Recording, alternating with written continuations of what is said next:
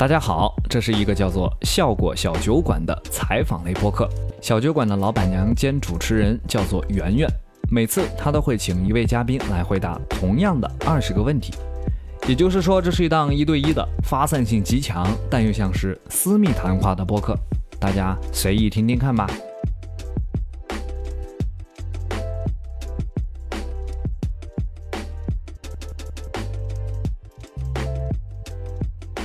我是圆圆。大家好，我是海源。这是一个我们的新的栏目，叫做“效果小酒馆”。其实这个栏目我一开始本来想用那个普鲁斯特问卷的，但是有博客已经在做这件事了，所以我自己重新写了一个新的问卷，就是那肯定比他们好。也也没也没有，就是我们这个栏目可能以后呃，请所有的人来都是用同样的问卷啊，所以是同样的问卷是不一样的回答，是这样的。这样吗？那他们很容易抄袭我，那我们就试试吧。那我们就先聊聊吧。啊，那我那我先聊聊。就是我们第一期请的是海源。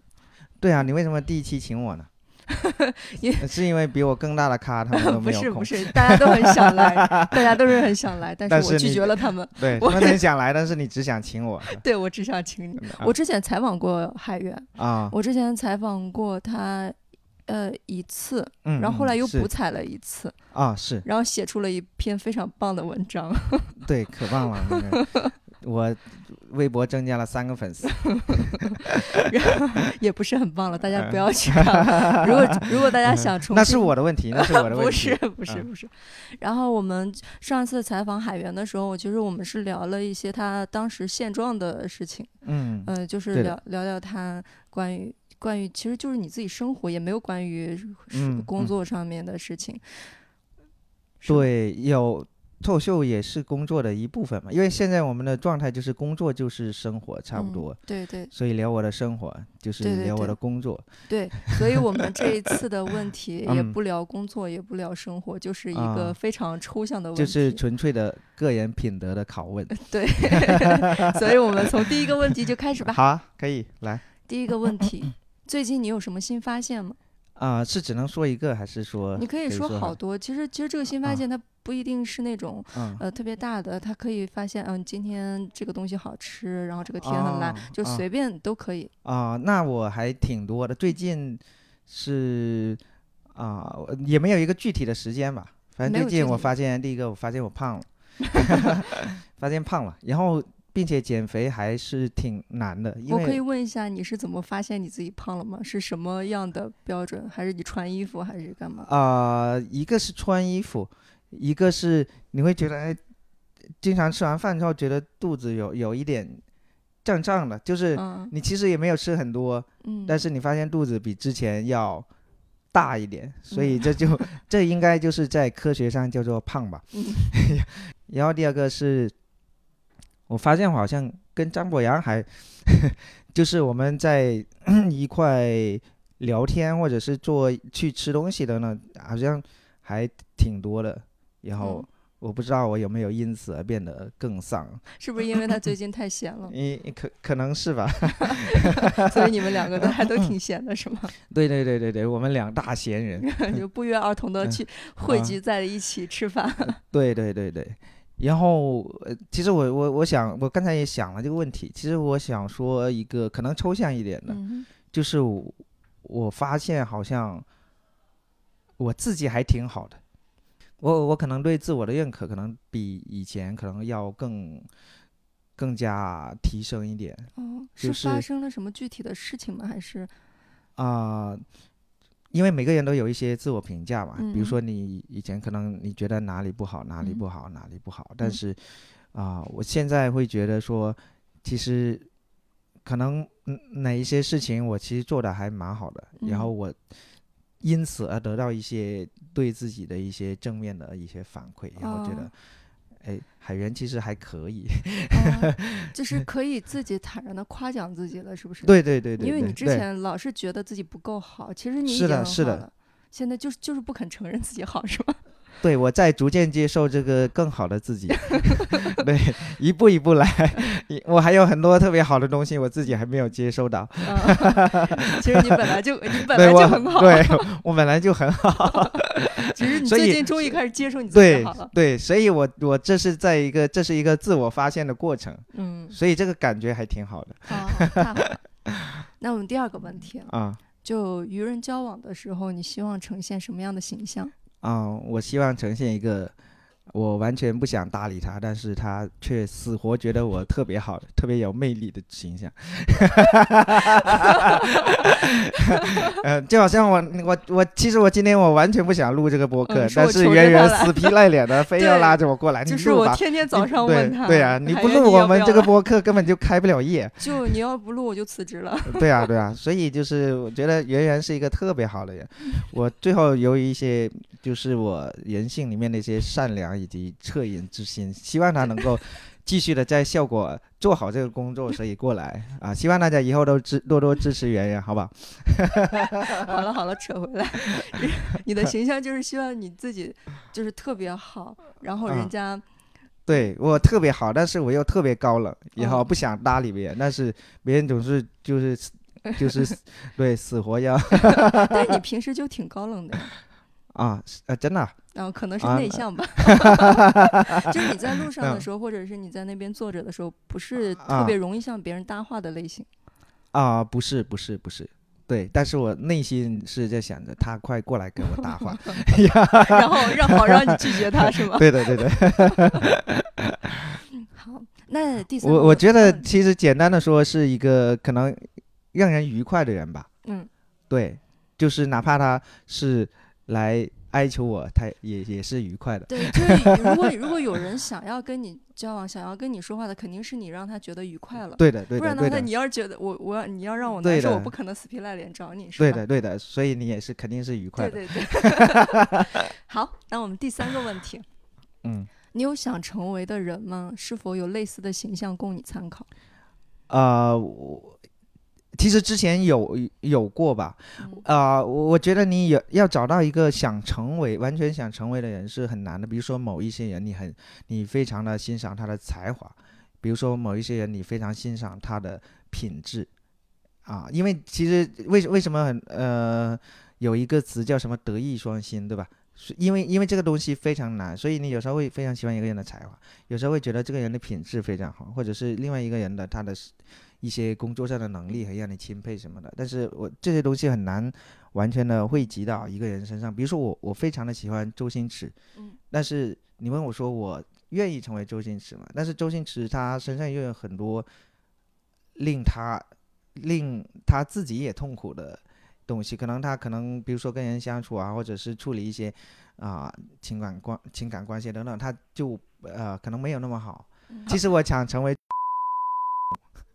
哦，对，就是一个很自我，就是他活的自己，让自己非常开心。我我我是我们所看到的那个他，当然我不知道就是真实的痛苦是什么样子，但是他看到表现出来呢，他就是他很自我，他很开心，并且很有才华，他把这个事情做得很好。嗯，等等。哎，那你是不是一个不太自我的人？对我有我有很多方面是不太自我的，我我是会有很多的自我约束的，等等。那你是不是那种害怕别人会讨厌你的那种人？啊，会会是。哦哦哦，对，所以你应该去看那本《被讨厌的勇气》。哦，我其实看过了，但是我觉得这本书其实并不好。啊，我冒着被讨厌的勇气去批评了这本书。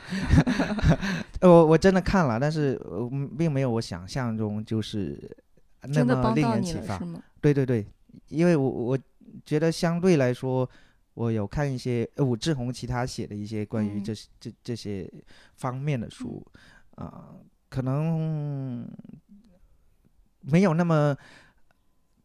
它里面的可能武志红所说的一些事例啊，然后的一些想法，可能会贴更贴近我的一些生活状态。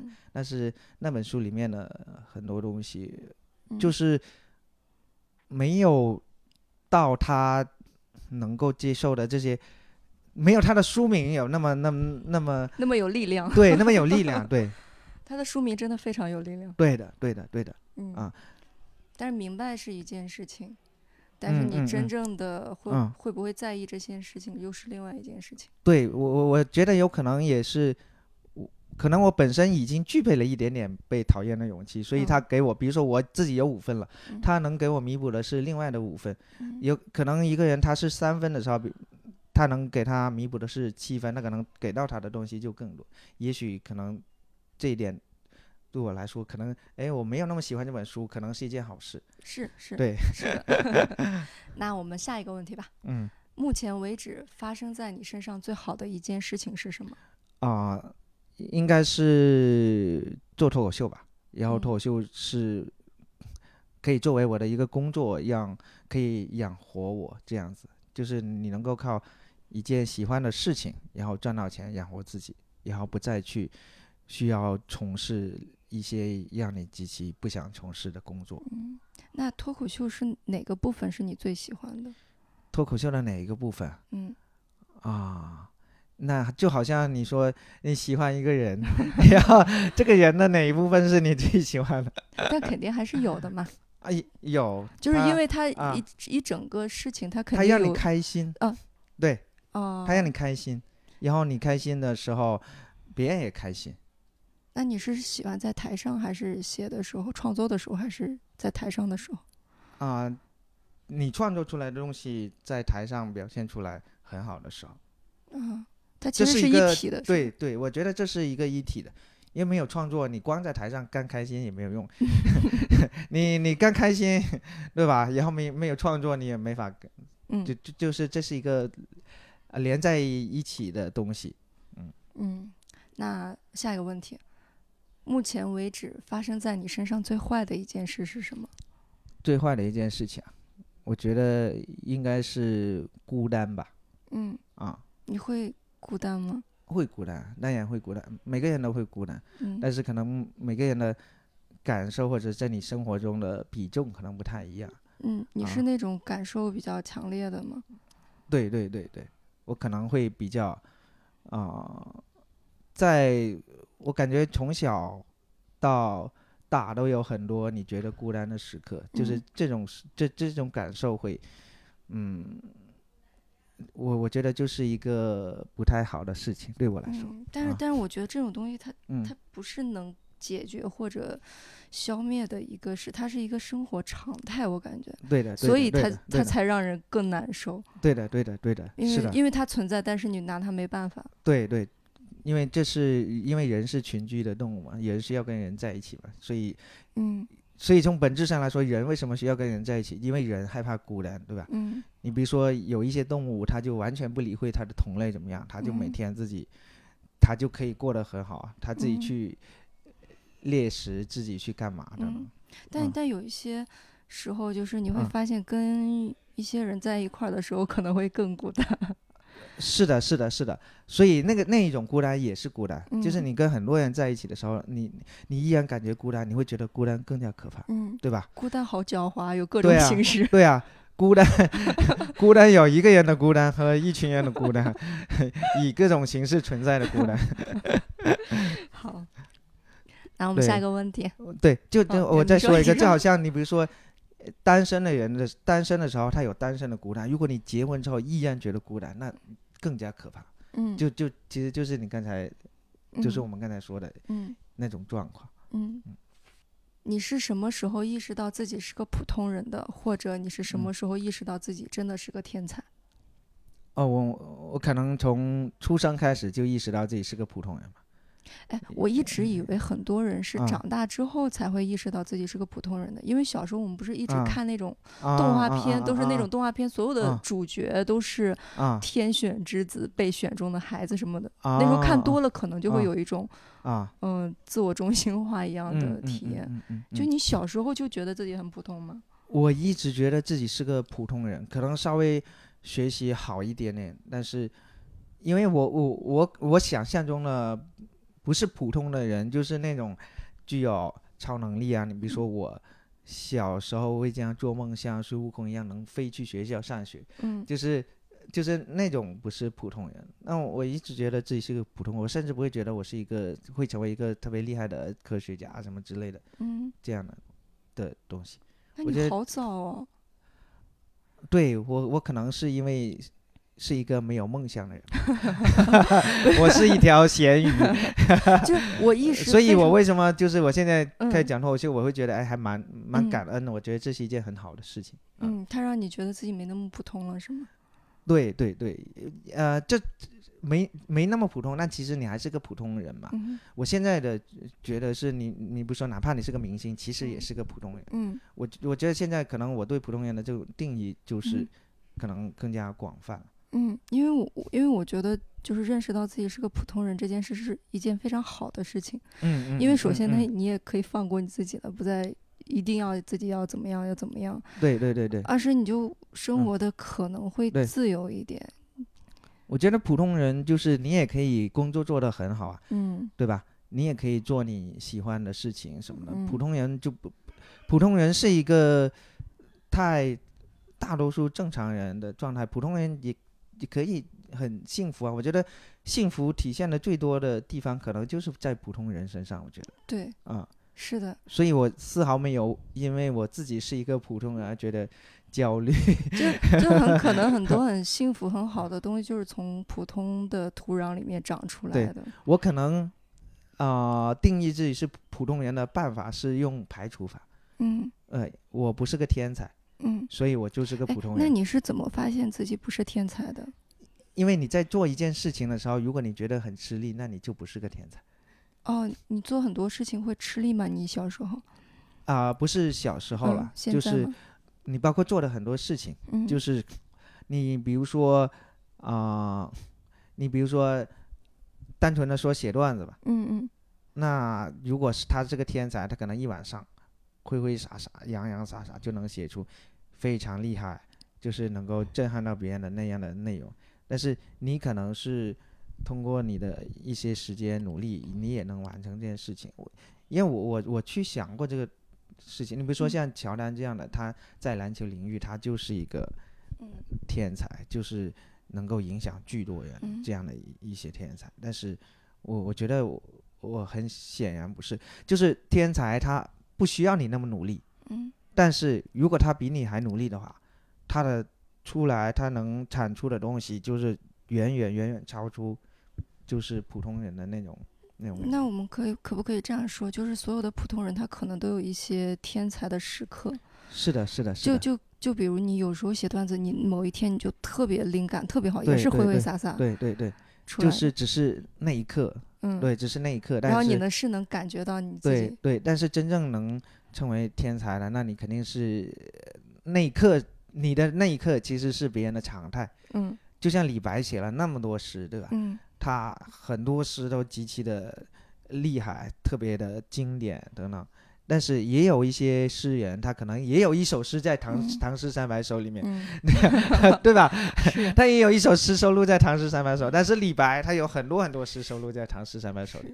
但但我有时候就觉得，天才他不是一直把自己产出东西的时候，其实是很耗费他真正的精力的。嗯嗯。所以我就在想，是不是这都因为。天才活得不太久，就是因为这个。对，也也有可能，也有可能是别人去，别人别人看到的只是他的闪光，不知道他背后的努力吧。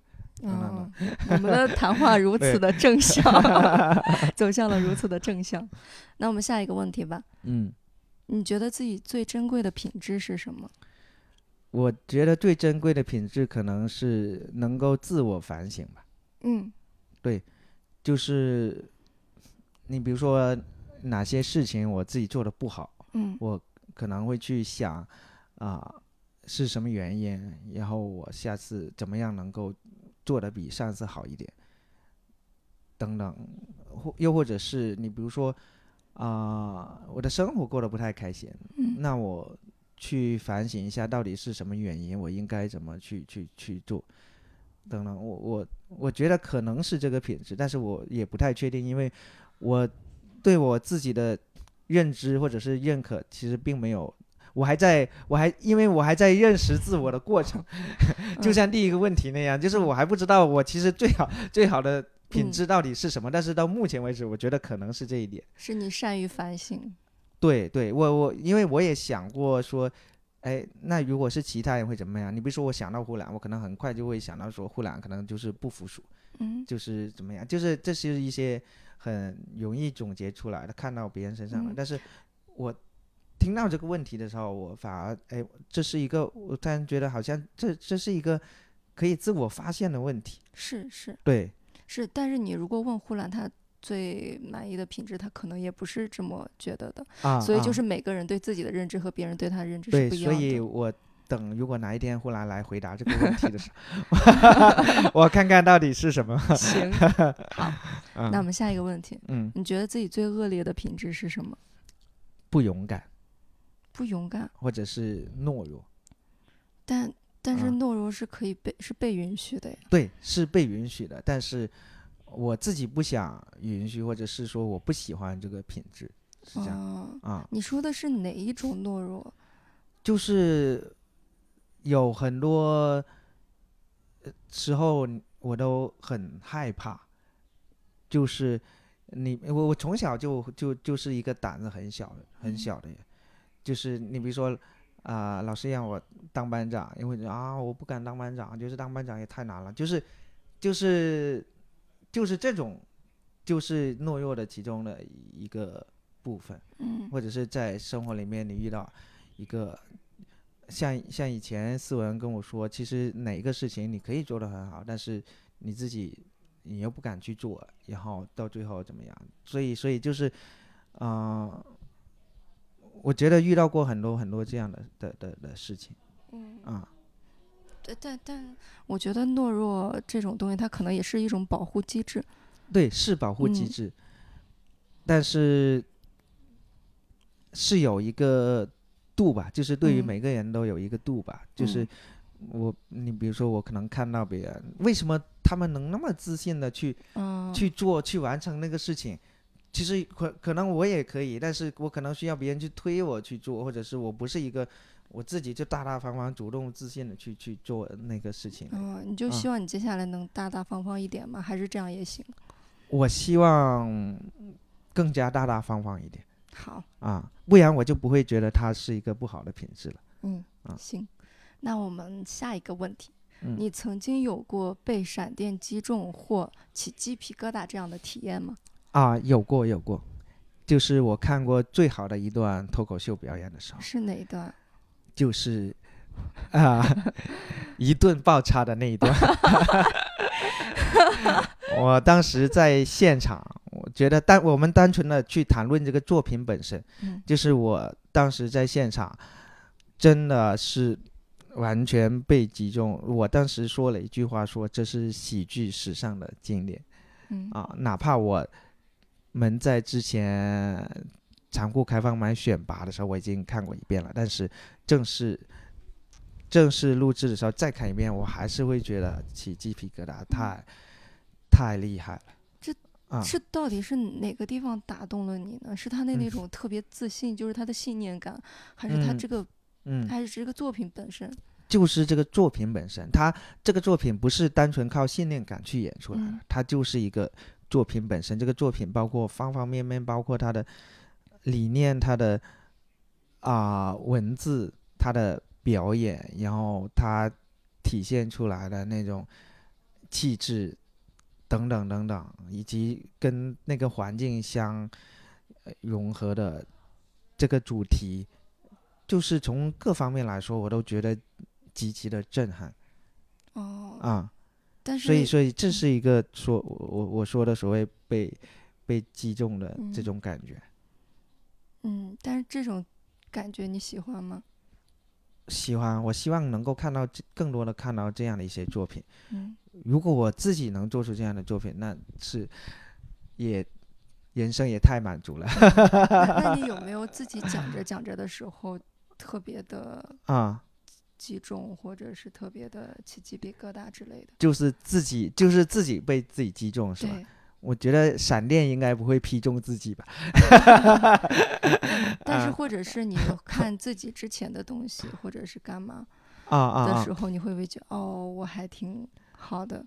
有有啊，所以所以我才是最近，所以我最近我才觉得说，哎，我其实我自己也有很多好的地方，嗯啊，前两天我们在南京做了跟文森特做了一个那个啊编剧会谈，然后我们就聊着聊着聊到后面就特别开心，然后哦那个氛围就是聊的特别特别的好，最后又回答观众的问题什么的，我我我在那一刻我就觉得在台上很很舒服，非常的舒服。然后昨天文森特。就是已经过去两三天了，他他又发微信跟我说：“你那天就是把我笑出眼泪了，什么之类的。”就是 我觉得那那一刻的体验是是一个在舞台上的人，反正对我来说是一个很好的一一个一种感受。嗯，希望你有更多这样的体验。嗯嗯。那我们下一个问题，你有喜欢的电影吗？你有没有特别喜欢的导演？有喜欢的电影，但是我没有具体喜欢哪一个导演。嗯，我不是一个影迷啊。嗯，我喜欢的电影是要说电影名是吧？嗯，对。啊，近一两年我能马上想起来，我觉得很喜欢的一部电影是叫《阳光普照》。阳光普照，我没有看过那个。啊啊啊啊！是台湾的电影。嗯嗯。是台湾的一部电影，好像是之前也应该是有获奖啥的。嗯，它讲的是什么样的故事？啊，其实讲的是一个非常普通的家庭的故事。嗯。啊，一个家庭有父母和两个儿子，然后一个儿子呢学习非常的好，嗯，然后大家都觉得他非常的阳光。然后另外一个儿子就打架，然后进了监狱，然后在监狱里面后来又出来，啊，然后就是讲了一个亲情的故事。然后可能会有一点点剧透，没有看过的话，嗯，可以，你介意说？我不介意啊。最后有有一天，然后那个就是非常优秀的大儿子，有一天跳楼自杀了。嗯啊，然后小儿子就是跟爸爸之间，小儿子从监狱里面出来，又受到他想就是好好的过生活，但是被他以前的那些很烂的朋友来去威胁他，让他做做那些很可怕的事情。嗯，然后这中间就是讲到就是。爸爸怎么去处理这样的父子关系？妈妈怎么处理这样的父子关系？然后他其实这个电影名说是你说，哪怕在阳光普照的时候，可能也有很多阴影的地方。哦，就是就是这样的故事。对，就是会关注到你的，其实每个人内心都有阴影。嗯，对，然后。嗯，其实我我不知道该怎么怎么描述他那个电影的节奏，很很，啊，就是台湾电影的那种风格，很温情，有点缓慢，但是我感觉那种那种有一有一种大家都是中国人，然后你能理解那种家庭关系的感受，嗯啊，然后然后你刚才说的那个里面的阴影，我我有时候觉得你看到这种啊会讲这些的是有。啊，是挺好的，是因为，嗯，它让你觉得你，你以前你自己会有一些的想法，也不是那么的，啊啊啊啊啊，它可能会让你自己觉得好受一点，所以，所以有时候有有一段时间不是在听那个安东尼的啊啊。脱口秀嘛，啊，你听的时候你会觉得哦，我真是个好人，对对对对对对对对对对，对，有时候看一些这样的东西，其实也是有助于。对对，有有好处的。对，是是是。这个电影是给你这样的感受吗？还是其他的？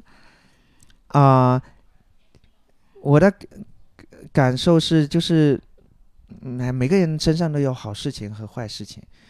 嗯，你你看起来如此阳光的儿子，他他突然有一天他跳楼了，你甚至都不知道是到底为什么，对吧？你可能看起来很差的小儿子，他其实背后默默也。为，嗯，就是父母或者做了很多事情，你看起来非常暴躁，然后非常不喜欢小儿子的爸爸，他可能为了儿子做出你也难以想象的一些牺牲。对，就是我们看到的东西，也只是看到的一一面面。就是其中只是其中的一面，嗯，就是本来就是人是复杂的，对对，人是复杂的，然后世界也是复杂的，对，家庭也是复杂的。所以前一段时间我就把微博注销了，啊啊啊啊！因为因为啊，因为这个事儿，我觉得你凭你自己的某一条微博，对，然后你某天某时发出来某一个心情来判断判定你是一个什么样的人，这件事情就很可笑。对对对。所以我当时就觉得，对，就也还挺无聊的。然后对的对的，我我觉得能够去远离这个是一个嗯很厉害的事情。没有，但是啊，但弄完。就是你住校之后，你很开心，是因为你终于在一个网络网络的那个世界里是没有身份了。对对，是的，是的，没有身份了，你会觉得很爽。是我在抖音，我也没有身份，我应该大概有有八个月没有上过抖音，我也删，我抖音都删掉了。你感觉是为了就就感觉像你那个清空那个啊啊啊啊啊，那个那个那个用用杀毒软件。对对对，消毒内存一样。对对对，清空了一块东西。对对，感觉还挺好的。嗯。好，那我们下一个问题吧。啊。你读书吗？你喜欢哪位作家？啊，读，但是当然没有，不像你们那样博览 那么多的。没有，我看的其实不多。啊，就是作为一个脱口秀演员，还是要提升一下自己的文化水平。谁会读的啊？作家啥，刘瑜。刘瑜，我没听过。就是一个清华的教授啊，一个女生，然后送你一颗子弹什么的啊啊啊啊！可也是很早之前看的，然后是一个女作家，然后我很喜欢她的一些啊观点以及她的表述的方式，然后她的文字很幽默。对她能够用一种轻松幽默的方式，来表达他的生活状态，或者是他对某一个事情事情的一些观点看法可能。他是什么专业的教授？啊，应该是政治学方面的。哦，因为我感觉讲这种。课的老师，他们都对，都必须要有一些幽默技能，对，所以才能让学生听得下去。他们对的，对的，对的，这个这个很，这个就很厉害。其实你说像易中天，为什么也是大家会喜欢？因为他把一个枯燥的东西，他能讲得非常的生动，然后幽默什么的。是是啊。好，那我们下一个问题吧。如果要学一门艺术，你会选择学什么？我们这个艺术的范围包括到什么程度？就是它非常广大，就是你随便说。扫地也能成为一门艺术。你你是想学扫地是吗？扫世界上最好的地。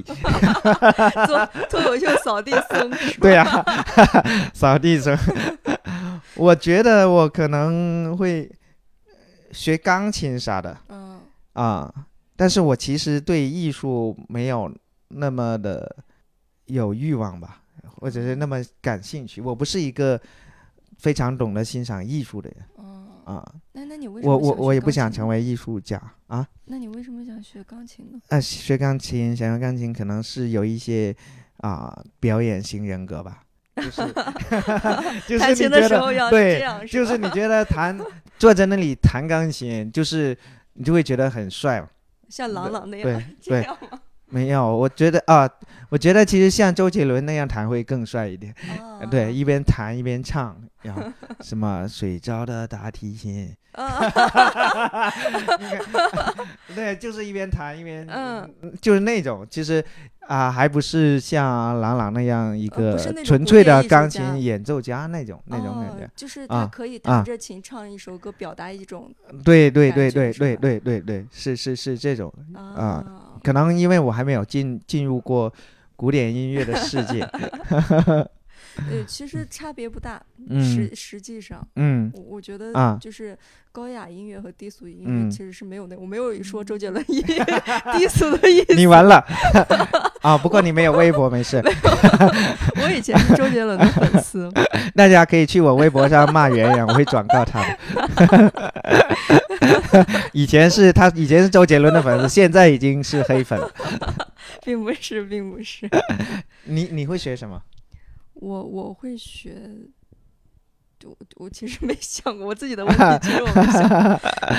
我我可能会学画画吧。哦哦。因为啊，因为因为我以前会觉得画画你一定要画那种素描光影，就是特别像。真的东西。但是我后来看了一些那种什么印象派，或者是那种现后现代艺术家，就随便画那种乱七八糟的东西，啊，好像也是吧，也还挺好的啊。其实其实我也想过画画这个事情，但是我觉得画画啊被看见的概率就是会小很多。所以我炫耀的机会就小了，就是说你走在路上不能说，我给大家画个画吧。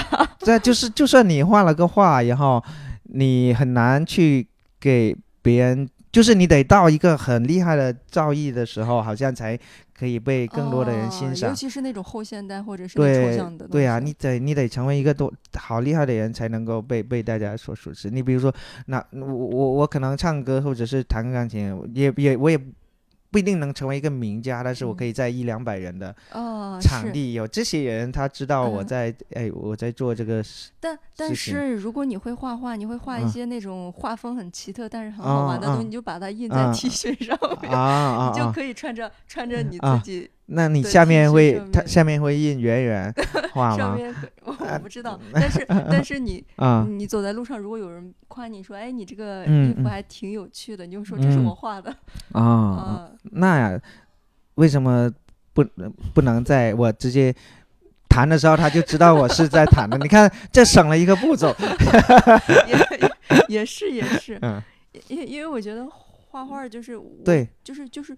有有一点，因为音乐它是有规矩的啊，就它是它是一个非常严密的乐理体系的，就是你可能要一定要怎么弹它才会非常好。它是它虽然大家说什么音乐自由啊什么那个，它其实是在一定规则里面的。但是画画它可能规则没有那么多，就是评判的标准可能会。说，哎，这个，哎，你虽然画的很丑，但是 你可能是新一代毕加索呀。啊，就是可以，而且可以乱夸。对对对对对对，只要你掌握一定的撞色或者什么，它就不会特别难看了。啊，这是这这是一个我的，我我可能也不是很了解画画，所以我才能说出这样的话。对，应该也会有画画的来网暴你。就录一个播客，我已经被网暴几次了。做女明星也太难了，对吧？你看，完了，我不想做女明星了。好的，好了，我们下一个问题。嗯，你对自己最满意的一次选择是什么？最满意的一次选择，那就是选择做脱口秀啊，还是啊，选择脱口秀成为自己的职业吧。对，因为我我我其实看到现在很多人，啊，工作很迷茫，然后就是不知道以后该怎么办，或者是现在的工作又不喜欢，但是又不知道该干什么，这种迷茫的状态是非常可怕的。就包括我以前可能刚开始工作的时候，其实也也是这样子。所以我我觉得我现在没有这种迷茫，是一个很幸福的状态。嗯啊。就是虽然也不知道自己一定要干嘛，但是你隐约知道不想干嘛。对，然后做这个是对的。对的，对的。对，我就现在就是想做这件事，也不知道自己能做的多好多顶级什么。对的，对的，对的。但是这个一定是最适合我的。对的，对的。真好。嗯。那下一个问题，有没有一些很想说，但好像又没有什么适合语境可以说的东西？嗯，有啊，有。对。但现在就不是那个语境，所以就不适合说。你呃，就是就是我问这个问题的时候，其实是有一些那种，嗯，就是有时候走在路上，七想八想一些碎片，思想碎片，但是那些碎片你好像在哪里讲也都不是很合适啊然后就会就就今天我也跟朋友讲了，就是我有时候小时候放学回家，嗯。我就老会想，我回到的那个家是不是我真正的家？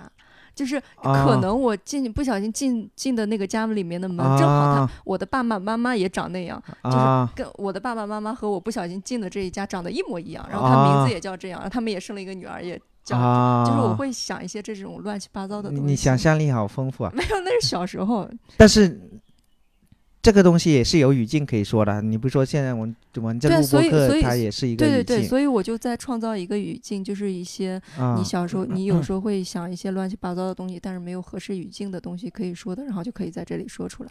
啊，对我我我有很多乱七，我也有很多乱七八糟的想法。嗯，但是我我我们现在，所以我现在的工作就是我把这些乱七八糟的想法加工成段子去去去表达出来。啊，然后这就是你比如说我我是你刚才那个想法，我就会我就会想，哎啊。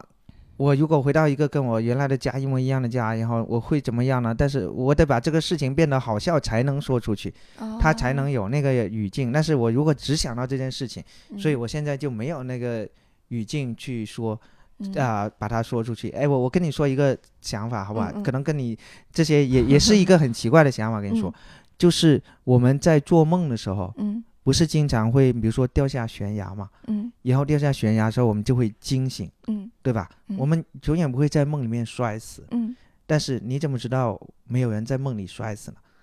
他可能他可能就是摔死了，他没有醒过来。就是有一些人，他大家觉得他安稳的在睡梦里死去了，他可能是对啊，是是在困在梦里醒不来了。对他可能就是在他可能就是在梦里掉下悬崖死了，哦，然后他只是没有醒过来，然后没有醒过来，我们以为他是因为什么原因？还以为他安详的去世，对啊，对啊，寿终正寝了。对啊，对啊，对啊，因为我我嗯，就是所以大家做梦都是讲我，因为我小时候被狗咬过，然后我经常做梦，就是会被狗追着咬，然后也会醒过来。我我真的后来我就想，如果没有醒过来，你在里面会是什么样子？对，所以所以这就是我我的一些很乱七八糟的一些想法，但是我现在没有没有把它变成段子，但是我又不知道在哪里去说，就就就是这样的一些东西。对对对。但其实你很多东西你加工一下都可以成为段子，所以你已经有那个出口了，实际上有一个很稳定的出口。对，所以我现在只要我我在努力的在想怎么能把这些我的一些想法素材，嗯，变成段子，在台上去分享给大家，这是。其实这是非常属于我个人的东西，嗯，对，因为别人可能不会像我这么想什么的，这是一个是是，我我觉得还是蛮个人比较独独有的一些东西。这个刚才那个还挺有意思的，对对对对对，我那个也挺有意思的。对啊对啊对啊，所以这这这就是我们这个问题想要得到的答案。好，那我们问下一个问题。嗯，你有没有终极目标？终极目标是什么？嗯，终极目标是成为一个自由的人。嗯，怎么说？啊，你就是不会被东西束缚啊，包括，比如说财务自由，你就不用再去想钱的事情，对吧？比如说你时间自由，你就不用去想我今天睡到几点，或者是我几点必须要去到哪里，我要完成那一个什么事情。就是你比如说，呃，情感自由，你不需要家里说，呃。催你结婚，我我结不结婚，或者是我要不要生小孩，或者是我要不要做什么，就是，嗯，这是一个啊。也有真正的有选择的自由。对对对对，真正有选择的自由。对，今天我们还说，我说这种就是共产主义说的全人类的自由解放。对，所以这就是，所以你问的这个终极目标，那我肯定就就对，所以我就是会回答的终极一点，就很好。嗯。那我们下一个问题吧。嗯，你觉得自己是个好人吗？我觉得自己是一个。充满瑕疵的好人，有各种缺陷的好人，嗯，或者是，嗯，品德也不是十全十美的好人。哎，你有没有想过，正是因为你是个好人，所以你才能发现那些缺陷和瑕疵？嗯，对，所以我的就是啊，这个。词语里面那个应该怎么说？是主语还是什么？对，它的重点还是好人。嗯，但是它前面是有形容词的。嗯，虽然你充满瑕疵，但你最终是个好人。对的，虽然你是个好人，但你终归充满了瑕疵。对的，对的，对的，对的，因为。啊，因为你如果说我自己是一个什么好人，就是会有很多人来反驳，所以我先提前说一下，其实我是充满瑕疵的，也不用对 对我要求那么高。你是一个在网络社会 对被网被网络社会教育过的好人，规训过的好人。对的，对的，我是一个网络好人。好，那我们下一个问题：世界上有让你深恶痛绝的人吗？啊，那就是范围非常大，可以是对，那就是坏人嘛，不就是坏人，就是那些伤天害理的。我我我我们除去那那那一部分，就是啊，比如说触犯了法律的人吧，对吧？因为这些人所有人应该都是会深恶痛绝。我我其实就是会会经常让我生气的一类人是，我觉得比较愚蠢的人，就是这个愚蠢是指说他的想法和行为超过了，就是比较大程度的超过了一般人的常识。哦，那那可能是愚昧的那种什么，还是蠢？不一定愚昧，他就是。蠢，或者是特别太笨了，或者是怎么样啊？我所以，我就是会有有时候会有一点莫名的生气，这样子。就是不太好沟通，就是你跟他们说的话没有，他没有理解你的意思吗？还是？对，就比如说有一次打车，其实我是一个相对脾气我觉得还可以的，因为程璐经常会说我说你为什么打车，然后你经常去告你经常去找那个车。对，但是我觉得就互相便利的情况下，我觉得倒无所谓。但是有一有一次，比如说冬天，在我们小区门口，然后我已经啊风很大又很冷，然后我打了一个车，然后那个车在我前面兜了两个圈，就是他前面他兜了一圈，然后不跟我说他开过了，就是他那个路口应该往我那边开的，然后他开过了，然后。我就跟他说：“那你应该怎么走？”然后他说：“好，那你等我一下。”然后他又去从前面兜过来，他第二次又开过了，就是这个时候我就会忍无可忍，你知道所以这就是我就就觉得他的愚蠢程度已经远远超过了一般一般人常识里面的那种愚蠢。嗯，我我就觉得很难忍受。他的愚蠢已经超过了你脾气好的极限。对的，对的，对的，对的，对的。好，那世界上有让你五体投地的人吗？五体投地啊，嗯，可能某个时刻吧，嗯，你比如说像啊，梅西，嗯，他在某一个比赛或者怎么样，在里面表现的非常的好，嗯，就是或者是像库里，他在某一场比赛，或者是他在那个赛季，然后打出了颠覆历史级的表现等等，以及某一个喜剧演员，他的某一场演出就是。极其的震撼。那在那一刻，我是有觉得我有五体投地的人，但是我不是一个有一个就是长期有一个偶偶像，你照着那个标准什么去去去做的。我这个倒是没有。你不会长期五体投地？对 对对对对，短暂的五体投地。对，短暂的五体投地啊！比如说看路易西克的那个专场的时候，就觉得哇，太厉害了，五体投地。嗯，对。但是过几天就是。嗯，你要是一直五体投地的话，你就起不来了。对，就是会很累，就是五体投地也还是要劳逸结合。那么下一个问题，嗯，你最喜欢哪个城市？深圳。哎，嗯，你是我这个问卷里面唯一一个说的不是上海的人啊？真的吗？大家都这么装逼的吗？大家都好喜欢上海。我没有那么喜欢上海，我冒着被讨厌的勇气告诉大家，你要勇敢的被讨厌。对对对对，我没有那么喜欢上海，因为其实每个人你适合的地方不一样。我我很喜欢深圳。嗯，它哪里让你喜欢？它的各方面都让我喜欢，因为它的食物啊，它的气候啊，然后它的交通状况啊，然后它的人与人之间相处的。的那种，就是人人相处的那种舒适感，嗯，然后政府服务啊，天啊，还有天气绿化以及自然环境，就是太多方面。我我在那生活之前，我没有想到我会这么喜欢在这里生活。啊，其实说到底是一句话，我在那个时候，我觉得我在深圳是有归属感的。这点我觉得是很难得的，在在中国的城市里面，你比如说那几年，我经常在，比如说春节放假之后回到深圳，或者是十一我出去玩之后回到深圳，我会有一种回家的感觉。哦，果然，这这这难道就是深圳人说来了就是深圳人吗？对，是，就是你觉得跟你。的很多需求匹配的一个地方，所以我才会觉得比较喜欢。你在那里待了多久？大概五年吧。哦，啊，那真的也也不短。对，其实不不短。我是经过深入的考察和相处以及磨合之后，才决定 对，才决定把它列为 number one 的 一个深思熟虑的 答案。对对对。那我们最后一个问题啊，你最喜欢什么气味？最喜欢什么气味啊？啊，花香。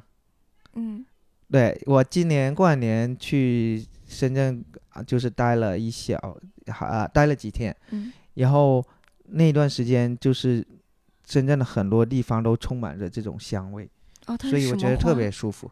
啊，有紫荆花和芒果。哦。因为深圳种了很多芒果树，在那过完年的那段时间，它正好开花，然后就有一种香甜的气味。就觉得特别特别特别舒服，对，还有很多其他的花都开了，就是那个时候就会觉得特别特别舒服，就感觉万物都在生长，对，万物都在生长，而且处于一种非常美好的状态，然后在那种气味下，然后啊又很暖和，然后什么小鸟又在叫啊等等的，就感觉自己也被感染了，你感觉生活在一个。花园城市里面，啊，就是那种感觉，可能啊，可能还还有另外一种气味，就是下下雨之后的那种，啊，下雨之后的那种空气的味道，泥土的那种，对的，对的，对的，那种味道，我觉得也挺。我后来发现，下雨就是春夏秋冬，它下完雨味道是不一样的。对的，对的，夏天下雨之后的那种味道会比较舒服。泥土泥土的味道。对对对对对对，啊，非常野生。啊，是我我可能是一个。自然人，我不是一个居民。你不是一个人。啊，不不，说错了。怎么结尾还被骂了一下呢？下次再也不来录了。对你这个问题应该不会再再再来回答。一年之后啊，三个月之后再来回答一遍。你知道。就是人在不同阶段对于这些答案都是不一样的啊啊！确实，我们可能明年会。其实我我其实我觉得是不是人不其实也不重要，因为你是一个自然人，人有那么高贵吗？人也没有那么高贵啊，嗯，对吧？前几天我跟博洋去动物园，我觉得看到那些。看到那些猪也挺幸福的。我以前高中的时候，经常跟一个同学就是玩的很好，一个同学就说：“哇，嗯，像像猪一样也挺幸福的，就是吃吃不饱就睡睡，就是也没什么理想。”因为因为因为之前我跟范范也聊过这个事儿，他说。他说：“现在人有时候想要的太多了，对对对他想要的太多了，他可能不是说你真的需要这么多，对，而是这个社会、这个世界告诉你，你要这样才幸福，是的，你要有车有房才幸福，你要做这样的事才幸福，你要在这家餐厅吃饭才幸福，对对，就会告诉你很多很多这样东西，但实际上你真的需要的。”并不是很多。他说，他说人回到猿猴那种状态就对对，就非常好了。然后你知道我回答我问了他一句话什么吗？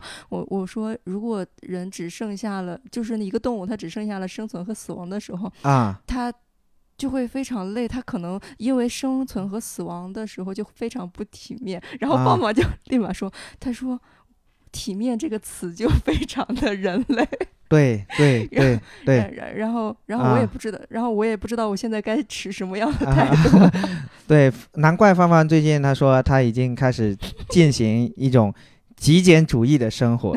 对，只穿几双鞋，只穿几件衣服，怎么怎么样？对，也也可能他最近穷了，做了一些炒鞋失败的对对 对，炒鞋失败投资以后，只只允许自己穿三双鞋。